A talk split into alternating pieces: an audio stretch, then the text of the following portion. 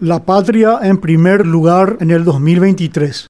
Que el Paraguay necesita ser administrado por gente patriota, honesta y leal para que intente encaminarlo hacia un mayor desarrollo en todo sentido y tratar así de contrarrestar décadas de desidia, corrupción y complicidad de muchas autoridades con toda clase de transgresores es innegable, además de crucial y urgente. El gobierno actual y el anterior, así como casi todos los otros de este siglo, para no mencionar todos, la lista es larga, solo hicieron o realizan lo mínimo que deberían por el país, lo cual está a la vista que no es suficiente no procuraron lograr cambios sustanciales y duraderos tendientes a mejorar 100% el servicio público, aunque sí hay excepciones meritorias. ¿Cuán diferente ya habría sido este país en estos momentos si los que lo manejaron y manejan tuvieron o tuvieran intención real de solo servir a la patria y no a su grupo o partido político, como lo llaman sin que lo parezca, a sus parientes o amigos para favorecerles con dinero público que de haber sido bien usado no habría tantas falencias y carencias en muchas instituciones oficiales del gobierno central y de los regionales. Y si por ejemplo contáramos uno a uno cuántos administradores de organismos estatales, gobernaciones y municipalidades, entre otros, están inculpados por corrupción, entiéndase abuso de poder para beneficio propio, se llenarían las páginas de un libro y ello haría que se agregara una causal más para el pedido de juicio político a la fiscala general.